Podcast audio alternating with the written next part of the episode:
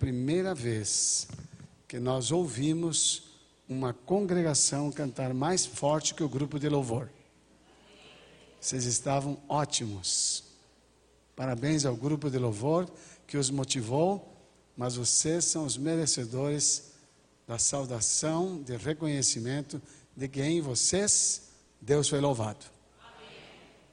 Muito obrigado por esse privilégio de estar com vocês. Queremos cumprimentar também o povo que está atrás das câmeras, na verdade, na frente da sua tela, nos acompanhando nesta semana especial de família aqui em Maringá, no norte do Paraná. Cidade que eu e a Yara temos um, um carinho muito especial. Aqui nós começamos como menininhos no ministério para o Senhor, nesta igreja. Essa igreja tem uma marca muito especial. Nossa, aqui nasceu nossa primeira filha também. E aqui ela foi operada numa situação extremamente grave, quase perdendo a vida. Então, Santa Rita, não sei se ainda existe, foi o hospital onde ela recebeu as duas primeiras cirurgias e teve uma terceira em São Paulo, devido à gravidade do seu caso. Mas a cidade nos traz lembranças boas, porque aqui nós fomos socorridos por famílias muito queridas, doutor Virgílio, família que nos acolheu naquela na situação de emergência e nunca se apagou de nossa cabeça. Hoje é mãe de dois filhos, uma filha maravilhosa e querida, e temos muita gratidão a Deus por esse milagre que aconteceu nesta cidade, cidade de Maringá. Deus seja louvado. Fui procurado por uma senhora extremamente dedicada e consagrada em sua igreja. Uma igreja evangélica pentecostal na região de Massachusetts. Essa senhora me chamou e na sua fala, na primeira, no primeiro contato que fizemos ao telefone, ela mostrava extremo zelo pelas coisas de Deus, extrema dedicação as coisas sagradas. Muito dedicada em sua igreja. Ela estava casada com um homem que fora membro da igreja. E na ocasião em que ela me ligou, já não era mais. Ela chegou inclusive a suspeitar que ele tornou-se membro da igreja para poder casar-se com ela. Tinham dois filhos, uma adolescente e um menino pré-adolescente de 11 anos. Essa senhora estava simplesmente indignada, cansada, desistindo. Inclusive, eu entendi na primeira sessão com ela que ela, na verdade, já tinha desistido do casamento por considerar o seu marido um perdedor, um traste, um problema na vida dela. Ele era o queridinho dos filhos, e ela era a megera, a, a bruxa do sétimo andar. Ela era vista por eles como a estraga prazer. E ele, o herói do pedaço. Mas para ela, este homem era negligente e ainda por cima tinha vícios. Ele consumira maconha por um tempo na vida dele. Ele era empresário e tinha um um grupo de funcionários. E ela o acusou para mim de que ele admitia funcionários consumidores de droga. E ao perguntar para ele, ele realmente confirmou que ele tinha dois funcionários, dos cinco, dois consumiam droga realmente. Não conseguiam, não consumiam dentro da oficina, ele tinha uma oficina mecânica muito grande, mas eles consumiam fora. Ou seja, ele sabia que eles eram consumidores de droga. E o seu intuito era ajudá-los a serem recuperados, uma vez que ele fora ajudado e se recuperara, não usava mais drogas. Mas ele ainda gostava, ela gostava ainda de chamá-lo de viciado, de drogado, ela ainda gostava desse tratamento para ele. Ela era muito dedicada na igreja, classificar-se-ia ela de uma mulher extremamente consagrada, quase perfeita. Eu acho que para ela era perfeita. Eu estou fazendo quase perfeita para mim. Ela era quase perfeita. Toda certinha, muito bem organizada, tinha um rendimento, ela tinha uma empresa própria, ela tinha uma empresa, ele tinha outra. A empresa dela produzia mais ganhos do que o dele, a dele, e ela tinha uma reserva só de uma uma reserva para o futuro dela de aproximadamente 500 mil dólares. E tinha mais um operativo, um dinheiro numa situação que podia ser usada de cento e poucos mil dólares, ou seja, o valor de uma casa numa conta de poupança. E ele tinha o dinheiro para pagar as contas regulares, pagar os seus funcionários e uma reserva pequena, variando aproximadamente entre 30 e 50 mil dólares. Por ser um comerciante, ele precisava ter um fluxo de caixa desse tamanho. Então, perto dela, ele era um fracassado e ela era uma mulher bem-sucedida. Ele era desorganizado, ela extremamente organizada. Ela era disciplinada, ele totalmente indisciplinado. Tudo isso é verdade. Isso ela via nele e isso era verdade. Esse homem, quando me viu pela primeira vez, ele estava totalmente com o rosto descaído, semblante descaído, uma pessoa extremamente desanimada. E ela o descreveu como um, uma pessoa que é realmente um fracasso em pessoa. E ele se portou como se fosse, ele se apresentou como se fosse realmente um fracassado. Esta foi a, a visão que ele me deu de si mesmo naquela ocasião. Mas devagarinho, no início do trabalho, no início da terapia, eu tenho que ir conhecendo cada um e suas dificuldades. E eu descobri que ela vinha de um primeiro casamento, que não fora bem sucedido, porque o marido também era uma peste, mas ela era excelente. E agora tinha um outro, que começou como sendo um marido bom, mas segundo ela, se desviou ao longo do caminho e se tornou um perdedor, e ela de novo agora carregando. Estava, na verdade, pedindo orientações, não apenas de um terapeuta, mas ela queria um terapeuta que tivesse fundamento espiritual, para que pudesse dar a ela o direito bíblico de sair do casamento e começar uma nova família. Esse esse era o plano dela, estruturado, que ela veio revelar depois de quatro ou cinco sessões. Mas, finalmente, eu descobri que este homem passara uma série de dificuldades na sua infância. Ele sofrera abusos por parte do seu pai. Ele não tivera, da parte dos pais, da mãe nem do pai, nenhuma demonstração de afeto. Então, ele era um carente adulto. Esse rapaz tratava os filhos do jeito que tratava, com muita atenção, com muito companheirismo, muito concessivo, às vezes como um igual. Ele não tinha, ele nem exercia sobre eles a autoridade de pai. Ele era um colega.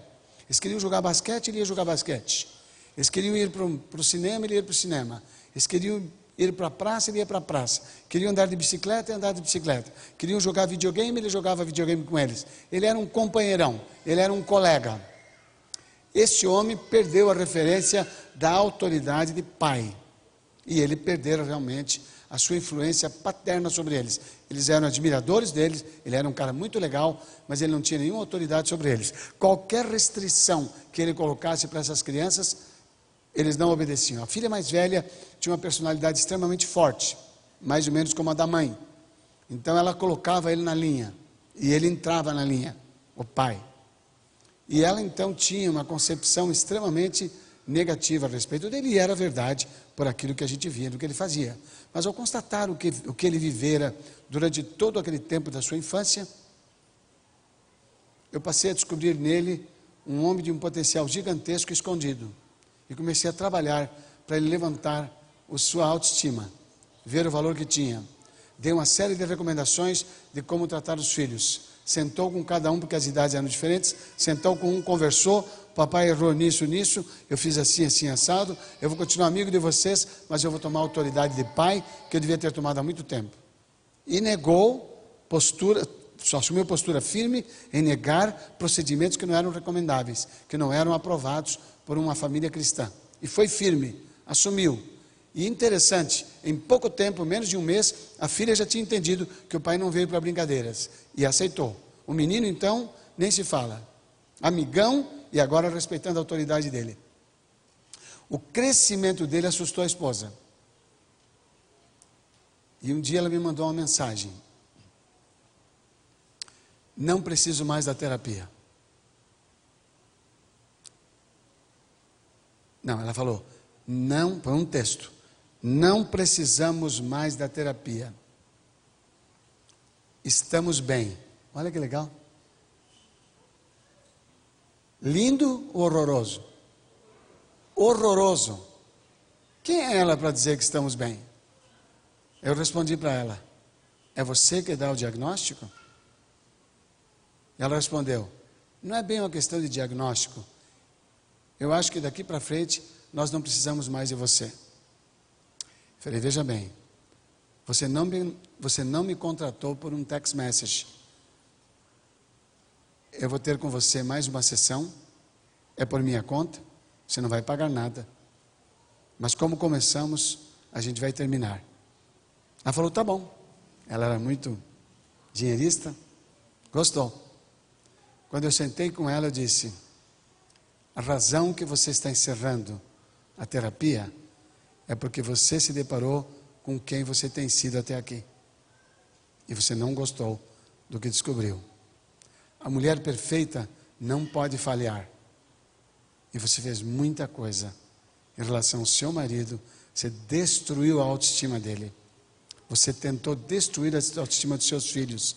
Não fosse ele ter levantado estariam destruídos também. E a sua filha, que você diz que não suporta, que ela te desrespeita, ela é muito parecida com você. E o que ela mostra para você é a realidade que você não está disposta a aceitar. Então você a faz calar pela autoridade de mãe que você tem. Essa mulher começou a chorar, desconsoladamente. Mas eu completei. Eu falei: não se preocupe, eu quero ajudar você. Eu só não posso sem a sua vontade. Esqueça o seu casamento. Suas necessidades são muito maiores do que a do seu casamento. Há muito tempo você está rejeitando o que os outros podem dar para você. Você é superior a todos. Cada um rejeita o que quer.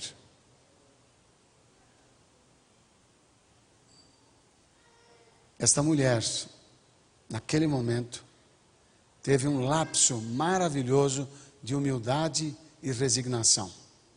E disse: Eu preciso. Eu tenho fugido de mim mesma por muito tempo. Eu não suporto a ideia de que eu tenha falhas, porque eu me vejo perfeita. Ela era perfeccionista. E o que você me falou me machucou muito, porque é uma realidade que eu tenho rejeitado há muito tempo. Não há nada de especial nessa senhora. Todos nós temos uma facilidade muito grande para rejeitar qualquer palavra ou manifestação que mostre um erro nosso. Nós fomos criados por Deus para sermos perfeitos. Nós somos criados à sua semelhança e a sua imagem. E Jesus disse: Sejam perfeitos, sejam perfeitos, como é perfeito. Prestem bem atenção neste verso e reflitam comigo como nós entendemos equivocadamente este conselho de Jesus. Sejam perfeitos, Mateus capítulo 6. Sejam perfeitos, como é perfeito vosso Pai que está nos céus. Uma pessoa que recebe este conselho de Jesus e aceita, sentirá em algum momento na sua vida, uma pessoa que recebe esse conselho, seja perfeito, recebe esse conselho como Jesus deu, ela sentirá ou se sentirá superior a alguém em algum momento? Yes ou no? Uma pessoa que escuta o conselho de Jesus, seja perfeito, como é perfeito seu Pai que está nos céus. Esta pessoa, em algum momento, se esforçando por isso, lutando contra as suas imperfeições, em algum momento ela se sentirá superior a alguém? Sim ou não? Se ela se sentir, a pergunta é: está ela seguindo a recomendação de Jesus? Porque se ela seguir, quem é o padrão da perfeição dessa pessoa? Quem é o padrão do meu aperfeiçoamento? Quem é o padrão? O Pai que está nos céus. Ele deu o um modelo. Ele falou: sejam perfeitos, sejam perfeitos, como é perfeito o Pai de vocês que está no céu. Então, o meu padrão de aperfeiçoamento, quem é? É o Pai que está nos céus. Agora, nós gostamos de fazer comparações com os outros. E, e quando você está aprontando, fazendo uma coisa errada, e você está escondendo, e um dia você descobre que tem alguém que faz também, você fala, cara, você é meu colega? E eu te falo, não tem nada de errado nisso. É o que eu acho também. Então ele se sente bem, estava errado, ele estava se sentindo mal por estar errado, mas quando ele viu alguém que faz também, ele fica confortável. Mas o melhor conforto que a gente tem não é esse. É quando a gente faz algo errado e acha alguém que faz pior. Ai, ai que alívio. Ah, ufa, eu não estou tão mal. Olha o fulano, olha o Beltrano, olha o Mengano, olha esse. A gente gosta de encontrar pessoas piores que nós. A gente se sente aliviado. Tem vezes, por exemplo, no jogo de futebol, que os times tem um lá em cima ganhando, por acaso. Não é uma coisa de sempre. Mas por acaso ele está ganhando mais que os outros. Isso não acontece sempre. Mas nesse caso ele está ganhando mais que os outros. Aí os de baixo, eles se alegram com o do outro cai. Ele nunca vai chegar lá em cima. Ele não vai alcançar o primeiro. E tem uns oito, dez times para baixo. E tem os da zona de rebaixamento lá. Mas ele não está. Os da zona de rebaixamento, ele não está preocupado. Mas os que estão aqui perto dele, o sétimo, o oitavo, o sexto, aí um deles cai yes, ele torce, não mudou nada a pontuação dele. Mas o fato do outro cair faz bem para ele, porque o outro estava numa posição melhor que a dele, ou mesmo estava numa posição inferior. Por exemplo, se na tabela de, uma, de, uma, de um campeonato estiverem os times do mesmo estado, São Paulo, Paraná, Santa Catarina, que seja Rio de Janeiro, e um dos times daquela área, daquela região, cai, os outros vibram. O que, que eles ganharam com aquilo? Geralmente não ganham nada. Mas o fato do outro cair é uma grande desforra sobre a torcida do outro time que poderia vir cantar, cantar, contar vantagens sobre eles. Esse é o ser humano, esse é o nosso egoísmo. Nós também fazemos isso entre nós. Nós vibramos quando o outro cai. Vamos dar uma olhadinha no livro de Coríntios, do apóstolo Paulo aos Coríntios, no capítulo no capítulo 13. Lembra de que que fala o capítulo 13 da primeira carta do apóstolo Paulo aos Coríntios? Fala sobre o amor. É a mais bonita e completa descrição do amor na Bíblia inteira. Em nenhum lugar da Bíblia tem uma descrição tão completa sobre o que é o amor. Vamos considerar o que está escrito a partir do verso 4. Diz assim: 1 aos Coríntios, capítulo 13, versículo 4. Deixa eu pegar aqui duas traduções, porque eu quero que vocês vejam suas comparações. 1 aos Coríntios, capítulo 13, versículo 4. A tradução na nova versão internacional diz assim: O amor é paciente o amor é bondoso, não inveja, não se vangloria, não se orgulha, não maltrata, não procura seus interesses, não se ira facilmente e não guarda rancor. Verso 6: O amor não se alegra com a injustiça, mas se alegra com a verdade. O amor tudo sofre, tudo crê, tudo espera, tudo suporta. Veja uma outra tradução. O amor é paciente, o amor é bondoso, não inveja, não se vangloria, não se orgulha, não maltrata, não procura seus interesses, não se ira facilmente, não guarda rancor. O amor não se alegra com a injustiça, mas se alegra com a verdade. Tudo sofre, tudo crê, tudo espera, tudo suporta. É interessante que pessoas que vêm para mim para serem ajudadas uma das primeiras frases que dizem: Sabe qual é o meu problema? Hum, é que o meu amor acabou. Eu não amo mais o meu marido. Qual é a minha resposta? Eu também acho. Eu não amo mais a minha esposa. Com certeza. Concordo com você. A pessoa olha para mim tão assustada, porque ela esperava que eu dissesse: não, não é bem assim, você ainda ama, vê lá, vamos fazer um esforço. Não, a primeira coisa que você corta quando o seu relacionamento não está bem no casamento, fique bem claro para todos aqui. A primeira coisa que você corta é o amor.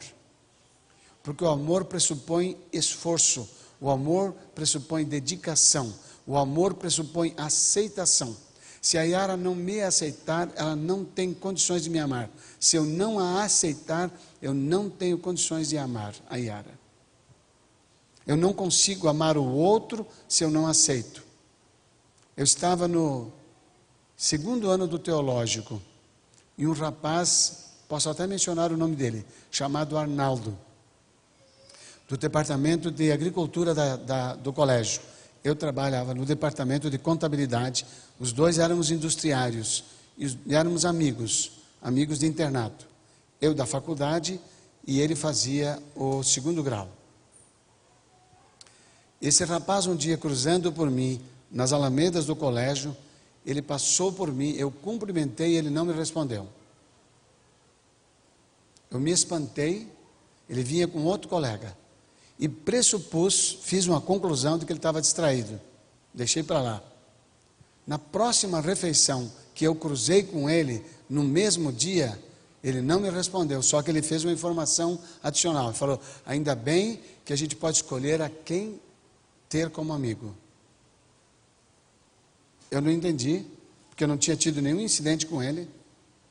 Persisti, mas percebi que ele estava desprezando o meu cumprimento e passei dali para frente a respeitá-lo.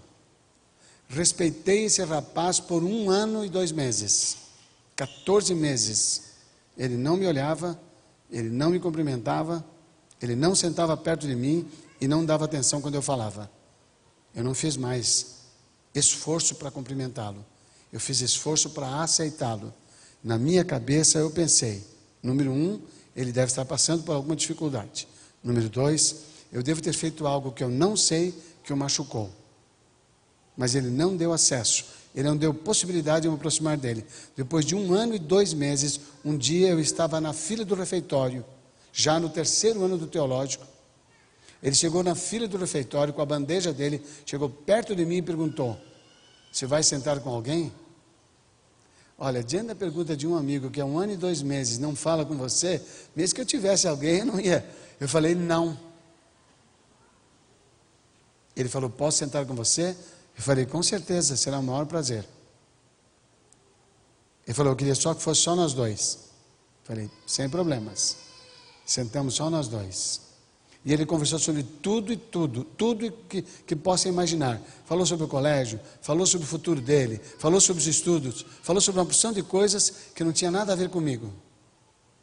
E eu eu participei da conversa, eu estava contente, estava muito contente, porque ele estava de novo conversando comigo. Mas eu tinha uma coisa guardada. Eu preciso saber o que, que eu fiz. Eu quero consertar o que eu fiz.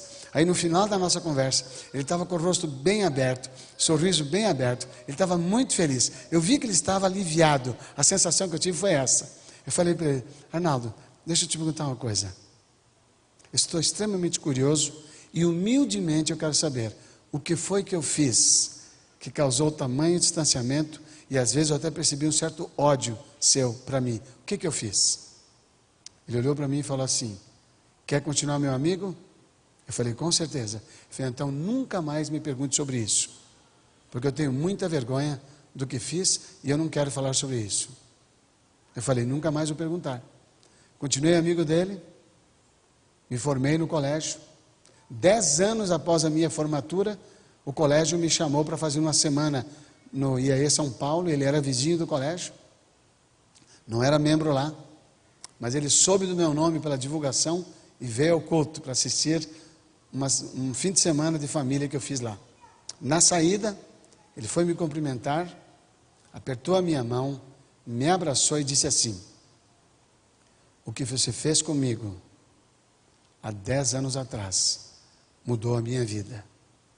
Eu falei, eu não fiz nada. Ele falou, exatamente.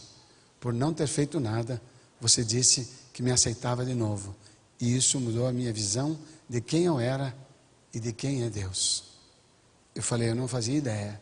Eu falei, eu imaginava. Quem faz não sabe, quem recebe não esquece.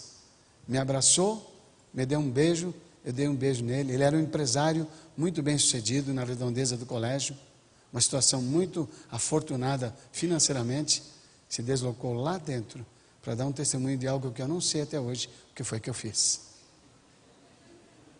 Mas ele disse: quando você me recebeu depois de um ano e dois meses, o que, que ele falou? Você me, me aceitou. Então pense um pouquinho.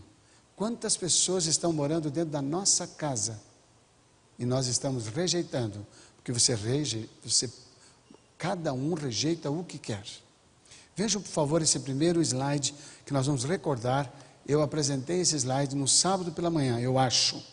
Apresentei aqui ou apresentei para os casais. Mas esse slide, ele é um texto inspirado que mostra uma realidade que nós precisamos digerir nós precisamos receber e digerir. Frequentemente existe na mesma família acentuada diversidade de disposição e de caráter, pois está no plano de Deus que pessoas de temperamento variado se associem umas às outras. Vamos pegar essas palavras que chamam minha atenção, minha atenção. Acentuada não é apenas diferente, mas é o que? Muito diferente. O que é acentuada diversidade? Muito diferente, muito diferente. Existem pessoas com acentuada diversidade de disposição e de caráter. A visão que ela tem. Se imagine a tolerância que você deve ter com uma pessoa na sua casa que espiritualmente não alcança o seu nível de experiência com Deus. Imagine você aceitar uma pessoa que, na sua diferença de personalidade, pratica algo que, para a sua personalidade, aquilo é pecado. Na verdade, são comportamentos, não tem que ver com princípios, às vezes tem que ver com a interpretação do princípio, mas o modo de proceder desta pessoa meu filho tinha 21 anos. Ele chegou para mim e disse: Pai, eu não quero esse negócio de você falar de horário para voltar para casa. Eu tenho 21 anos. Eu quero voltar a hora que eu quiser. Eu tenho meu carro, eu pago a gasolina, eu pago o seguro. Falei, é um direito seu, não aqui em casa. Aqui em casa tem regras. Então, se você quiser ter a liberdade. Ele falou, por exemplo, se eu morasse num outro lugar, falei, eu não saberia. E eu não ficaria esperando você. Aqui nesta casa, se você tiver 40 anos, eu vou te esperar até você voltar. Eu falei, isso não tem graça. Eu falei, para mim não é fácil. Mas eu, quando vejo você, tem muita graça. É mais um que entrou para dentro do redil. Ele falou, estava bravo, ele não estava bem, não. Ele falou, ah, eu vou sair. Falei, então você pode ir, filha, à vontade. Eu vou ficar triste, mas é uma liberdade sua, é um direito seu. O dia que você casar, você vai ter as suas regras. E seus filhos vão andar nas suas regras. Aqui nós temos as nossas, que é não dormir enquanto o último filho não entra em casa. Assim, na boa, tranquilo.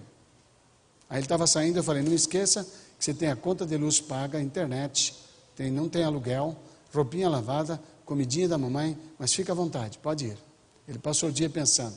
Voltou à noite, não falou nada. No outro dia ele falou: Pai, eu decidi, eu vou ficar. Falei: Que sujeito, que sujeito inteligente. Você é muito sábio, realmente. Dê um abraço nele, dê um beijo nele. E mantivemos esse relacionamento até ele casar, voltando com a hora marcada para casa. Esse menino, quando tinha 19 anos, ele saía de casa com uma corrente no pescoço. Uma corrente dessas de enfeite. Mas ela danada era bem grossa. Falei, filho, Eu não gosto quando eu olho essa corrente no seu pescoço, filho. Eu não me sinto confortável com isso. Ele falou: Pai, vou te fazer um pedido. Nunca mais fale para mim dessa corrente, porque eu não vou tirá-la. Eu não acho que tem problemas, é um problema meu, não é um problema seu. Mas se você continuar falando, você vai atingir a parte mais importante que existe entre nós dois, a nossa amizade. Eu falei: Não falo mais. Ele tem mais de 30 anos hoje. 35, 37 anos. Eu nunca mais falei daquela corrente. Às vezes ele usa, às vezes não usa. É casado. Às vezes usa, às vezes não usa. É um princípio.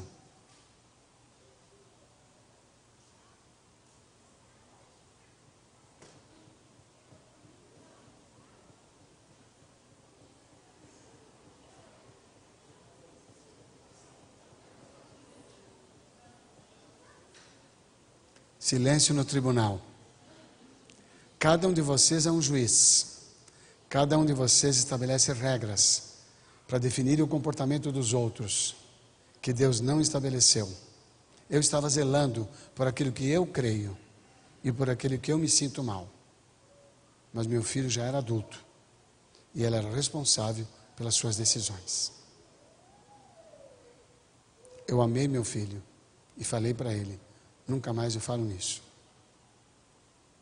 Mais tarde, casado, um dia ele me perguntou como é que eu fazia para conduzir os eles, conduzi-los, porque ele queria que seguir o meu modelo para conduzir a filha dele. Lá na frente. Oito anos depois disso, nove anos, estava ele querendo imitar uma pessoa que o ajudou. O que ele vai fazer com a vida dele, eu não tenho responsabilidade. Então, por favor, Ajudem seus filhos, mas preservem a amizade. Enquanto você for amigo do seu filho, enquanto for amiga da sua filha, amigo da sua filha, você poderá influenciá-lo. Se você perder a amizade, perdeu a única fonte de autoridade que você tem a partir dos 12 anos de idade. Porque depois dos 12 anos de idade, é a única coisa que sofre. A nossa ação contrária à escolha dos nossos filhos, que não tem que ver com os princípios da nossa casa, da palavra de Deus é como se fosse rejeitar quem Ele é.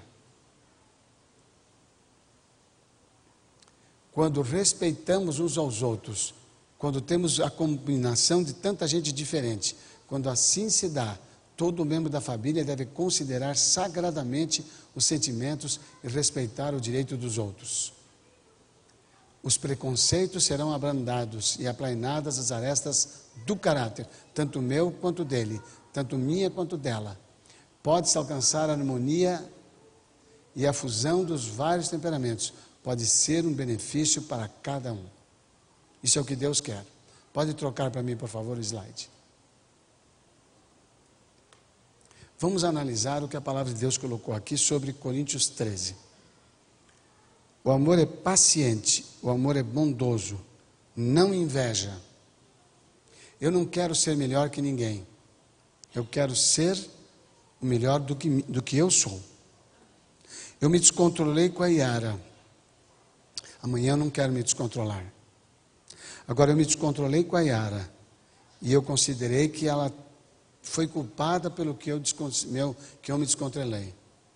Se eu considerar isso, eu vou querer convencer a Yara de que ela está errada, mas não vou dar nenhuma atenção para quem eu sou. E ao dar uma, uma descompostura sobre ela, eu vou estar, na verdade, rejeitando quem ela é. A Yara, eu já disse em público, ela é esquecida. Houve um tempo que ela negou isso. E eu dizia para ela, como terapeuta, espeto de pau em casa. Casa de ferreiro, espeto de pau. Eu dizia, querida, Quanto mais você nega, mais fica difícil você superar sua dificuldade. Finalmente a Yara se rendeu. E eu não a culpei por ser esquecida. Eu corri atrás compensando. Às vezes ela deixa a chave no lugar, ela não vai achar a chave ali. Eu corro, ponho lá no prego. Tem um preguinho certo para a chave. A maioria das vezes ela põe no preguinho, ela não põe em lugar nenhum. Ela põe, sabe lá onde. Ela não achava a chave. Perdia a chave, tinha cópias. Aquela época que cópia era barata. Hoje não dá para ter muita cópia, porque os carros, hoje as, as chaves são muito caras. Então ela colocava a chave em algum lugar. Falou para mim, se puser uma tabuinha na entrada, eu pus a tabuinha na entrada. Durante uns três dias ela pôs a chave no preguinho, perdeu a chave. que aconteceu? Ah, entrei pelos fundos. Ah, então vamos pôr, uma chave, vamos pôr uma tabuinha nos fundos. Botei a tabuinha nos fundos, perdeu a chave. Ah, Bezinha, é o seguinte, quando eu estou com um pacote, eu largo onde eu largo os pacotes. Aí não dá para pôr preguinho na mesa. Porque ela larga na mesa, larga no balcão, larga em algum lugar. Eu tinha que olhar para ela e dizer, ela tem essa dificuldade. Eu quero compensar. Então o que, que eu fiz com ela? Ela põe no prego a maior parte das vezes. De que maneira? É natural? Ela põe no prego de maneira natural? Yes ou não? Não, com esforço. Ela se esforça. Ela não quer ser esquecida. Ela quer ter os, os, objetos dela acessíveis, que ela possa encontrar. Mas de vez em quando ela esquece. Eu vou lá e ponho no preguinho, não falo nada. E ela está tendo, graças a Deus, a sensação de que nunca deixa fora do prego, graças a Deus. Mas é uma sensação gostosa, é muito boa. Ela estava lá em Curitiba, diante daquele auditório gigante, e ela falou com tanta alegria, falou assim, por exemplo, eu quase já não esqueço mais. Eu fiquei, eu fiquei congelado. Ela virou para mim e falou, não é benzinho. Aí eu falei, é, você está realmente bem melhor. Ela falou, não estou. não, eu estou indo lá. Ela larga o celular, Antes o celular dela era preto, agora é rosinha. Mas ele era preto, largava num granito preto, não ia achar nunca. Eu enxergava o celular dela lá, jogava em cima de uma folha de papel branco para enxergar. Ela pegava o celular, saía andando, ela nem via que tinha folha embaixo, nem viu quem foi o samaritano que fez aquilo. Ela às vezes deixa lá embaixo, toca lá em cima. Eu levo lá, vou buscar outra coisa. Não chego assim, porque alguns, ó, não levanta a mão, tá? Alguns falam assim: amor, seu celular, ó, ó, esquecendo de novo. Se não fosse o papai aqui, ó, ó, ó, depois reclama, né? Esquece isso, esquece aquilo. Olha aqui, tá bom? Põe aí no Globo, né? Põe na Gazeta, põe na Bandeirantes, joga na Isto É, na Veja, conta para todo mundo. Olha aqui, ó, ó, eu aqui, como se fosse um grande, uma grande virtude sua. Não, você veio com esse dom que às vezes tem que te apagar um pouco, enxerga demais. Eu enxergo demais. Às vezes preciso ser meio vesgo para eu enxergar tanto, eu enxergo demais. Eu não quero enxergar demais, mas eu enxergo demais. Eu me controlo naquilo que eu enxergo. Tem muita gente aqui que enxerga demais. Às vezes tem que fechar o olho. Eu largo, subo, largo, não falo nada. Ela continua conversando, ela é distraída também. Essa é uma coisa legal. Ela é distraída também. Aí daqui a pouquinho ela passa a mão no celular, como se ela tivesse deixado ali, e sai circulando feliz e contente. Uma benção. O que, que eu aceitei? Que ela tem essa dificuldade. Em vez de ficar, eu ficava criando caso com ela. Como é que você esqueceu? Ela falou, sei lá, eu planejei e esqueci. Ela me zombava. Mas olha o que diz aqui. Pode-se indagar: como posso dominar meus atos e controlar minhas emoções íntimas? Muitos que não professam o amor de Deus controlam o espírito em considerável medida, sem o auxílio da graça especial de Deus. Gente que não conhece a Deus, gente que não conhece o poder de Jesus Cristo, gente que não tem o benefício do Espírito Santo. Muitos que não professam o amor de Deus, controlam o espírito em considerável medida, sem o auxílio da graça especial de Deus, eles cultivam o quê? Por que tão fraco? É vergonha ou constrangimento? Muitos que não professam o amor de Deus controlam o espírito em considerável medida, sem o auxílio da graça especial de Deus.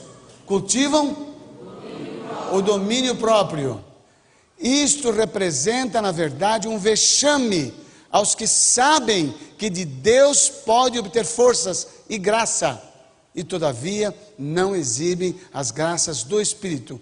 Cristo é o nosso modelo. Nós estamos rejeitando pessoas da nossa casa, em vez de cooperarmos com essas pessoas, em vez de oferecermos o nosso recurso de dom, que é um dom, não é uma virtude. Ser, a Yara é mais rápida do que eu, em muita coisa. Isso é um dom. Isso não é uma virtude.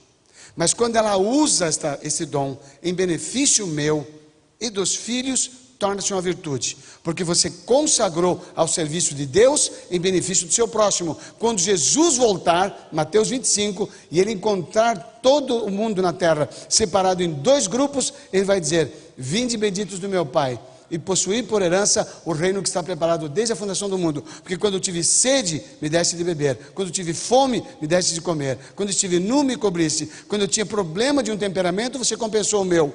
A gente não está pensando na família, a gente está pensando em pobres lá de fora, que tem fome, falta de roupa. Ele não está falando disso. Esses também, mas pouquíssimas vezes você irá debaixo da ponte ajudar alguém.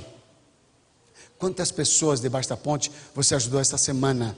Quantas pessoas debaixo da ponte você ajudou o mês de outubro inteiro e agora novembro? Quantas pessoas debaixo da ponte você ajudou durante o ano de 2019? Até onde, o ponto em que estamos. Mas quantas vezes você teve a oportunidade de ajudar o seu filho, de ajudar a sua esposa, de ajudar os seus, seus familiares com aquilo que você tem de dom? Em vez de cobrar que ele não tem, ofereça o seu que tem. Tinha uma mulher que era muito exigente, foi minha cliente em São José dos Campos, São Paulo muito exigente, extremamente exigente. Exigente com pai, com marido e exigente com filho, já tinha um filho. Exigente, casa limpinha, extremamente caprichosa, detalhista, estrita, limpíssima a casa dela, um brigo, limpava o chão todos os dias. Era uma mulher muito caprichosa, passava pano. Quando eu fui à casa dela, a pedido dele, eu toquei a campainha, ela não saiu na porta da frente, ela veio por fora. Ele falou: Você se importa de entrar pelos fundos? Eu falei: De jeito nenhum. Entrar pelos fundos é sinal de intimidade. Ela riu. e eu entrei. Chegou lá e falou: Você podia tirar o seu sapato? Falei: Com todo prazer. Na entrada tinha dois chinelos. Nem era o meu número, mas cabia o meu pé. Ela falou mais uma coisa: falou, Você se importa em sentar aqui na cozinha mesmo? Porque eu não gostaria de sujar a sala. Mas eu já estou com o seu chinelo. Como é que eu vou sujar a sala se eu já estou com o seu chinelo? Falei, ah, que eu não quero entrar lá, que assim eu não preciso, eu não preciso limpar tanto. Hum, entendi. Eu sento onde você quiser. Quer que eu sente no fogão? Em cadeirinha. Eu fiquei conversando com ela na cozinha. E ela continuou exigindo isso do filho e do pai. Foi uma das raras situações que eu vi que um homem se separou da esposa e levou o filho junto. O filho aqui não fica de jeito nenhum. Tinha 14, 13 anos mas a casa dela está limpíssima. Ela rejeitou o marido, ela rejeitou o filho, para preservar a sua tendência ao perfeccionismo, que é diferente dos sejam perfeitos. Perfeitos como quem? Como o Pai que está no céu. Que modelo que é esse? Quem de nós vai alcançar o padrão da perfeição nesta terra? Quem de nós? Somente quando Jesus voltar na transformação. Troca bem, por favor, o slide. Eu quero terminar com essa reflexão. Vão comigo, por favor.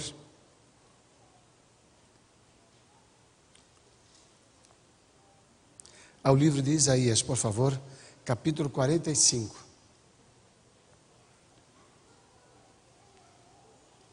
Lembre-se disso. O seu temperamento, as características naturais da sua personalidade não precisam de esforço.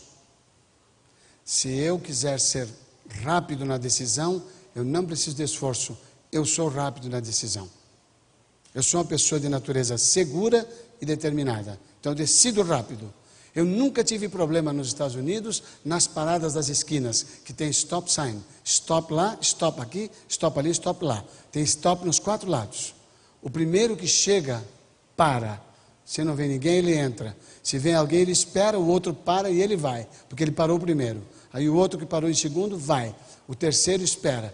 Cada um espera o outro. Na esquina, nos Estados Unidos, há um respeito legítimo sobre isso aí. Quem chega primeiro, sai e o outro espera. Mas às vezes a gente chega junto. Eu nunca tive dúvida. Eu vou, o outro espera. Porque eu sei que ele vai esperar. Ou eu ou ele. Então você vai ficar, vai você, vai você. Eu nunca tive esse problema. Parou os dois, eu vou. Ele fala assim, obrigado. Ele, eu ajudei ele a tomar a decisão. Porque ele não toma, eu tomo antes dele. Então, isso é o quê? Isso é o quê? Isso é natural. Para eu fazer concessão nesse aspecto, eu tenho que fazer o quê? Eu tenho que me esforçar eu, se isto que eu estou fazendo é bom, e eu repito sempre, isso se torna em mim o quê? O quê? normal. Uma coisa que é ruim, se se torna normal, eu me acostumo como se não fosse pecado e não vou me arrepender dela. Muito cuidado com essas duas palavras. Natural é o que eu sou por natureza, e normal é a aceitação que eu tenho daquilo que faço.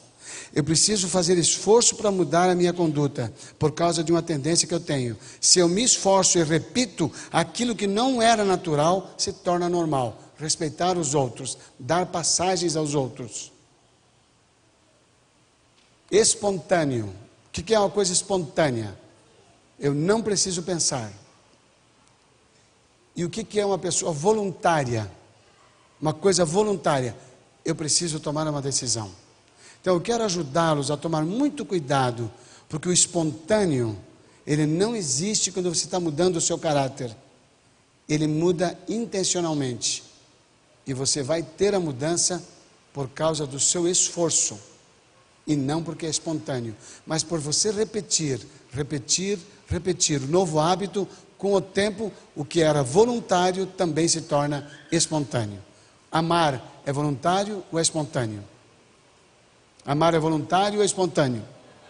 Voluntário, não é espontâneo. Mas por tanto repetir, chega um tempo em que você ama o outro de maneira espontânea. Abra o livro de Isaías para a gente terminar. Capítulo 45.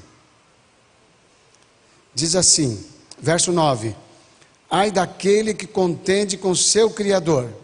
Quem? Ai de quem? Que contende com seu Criador Ai daquele que não passa de um caco entre os cacos no chão. Acaso o barro pode dizer ao oleiro: O que você está fazendo? Será que a obra que você faz pode dizer: Você não tem mãos, esse jarro não tem alça? Ai daquele que diz ao seu pai: Por que você me gerou? Ou a sua mãe: Por que você me deu a luz? Assim, verso 11: Diz o Senhor, o Santo de Israel, o seu Criador, a respeito de coisas vindouras, você me pergunta sobre meus filhos, ou me dá ordens sobre o trabalho de minhas mãos? Fui eu que fiz a terra, e nela criei a humanidade. Minhas mãos, minhas próprias mãos estenderam os céus, eu dispus os seus exércitos de estrelas. Eu criei a humanidade.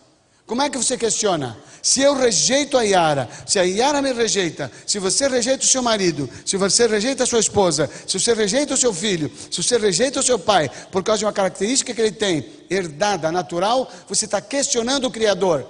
Você não tem o direito de quebrar um vaso que você não pode consertar. Porque você não é oleiro. Não quebre o seu filho. Não quebre o seu marido, não quebre o seu pai, não quebre a sua mãe, não quebre a sua esposa, não quebre a sua filha, porque você não tem como consertar. Não se ponha no lugar do Criador, porque Ele diz: Quem é você para questionar a minha obra?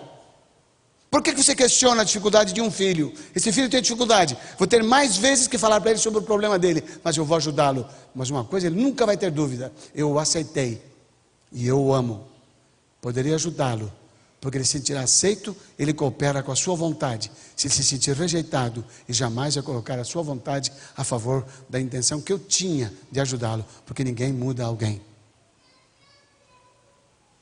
Eu termino com esse verso.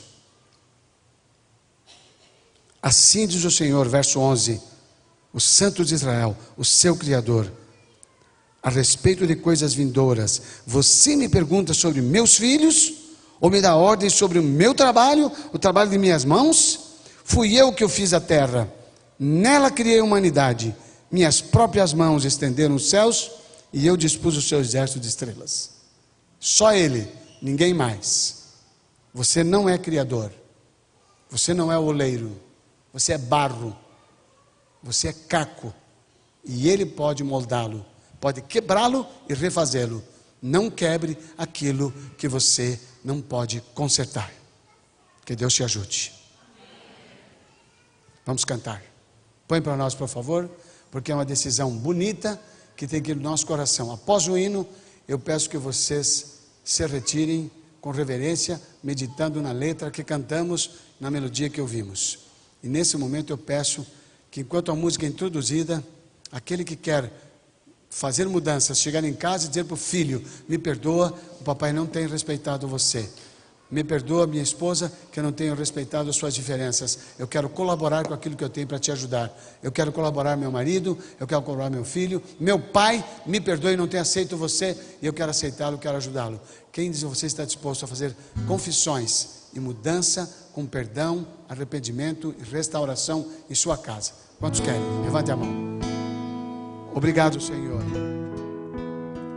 Porque nas tuas mãos como barro, podemos ser moldados pela tua misericórdia e graça. Perdoa-nos por termos desrespeitado a tua obra criadora e muitas vezes rejeitamos quem está na nossa casa.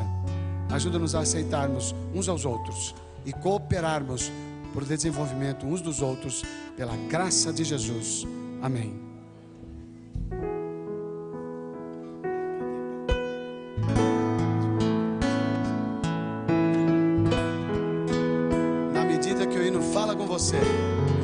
Você vai pedir perdão, de quem você vai acertar e levante.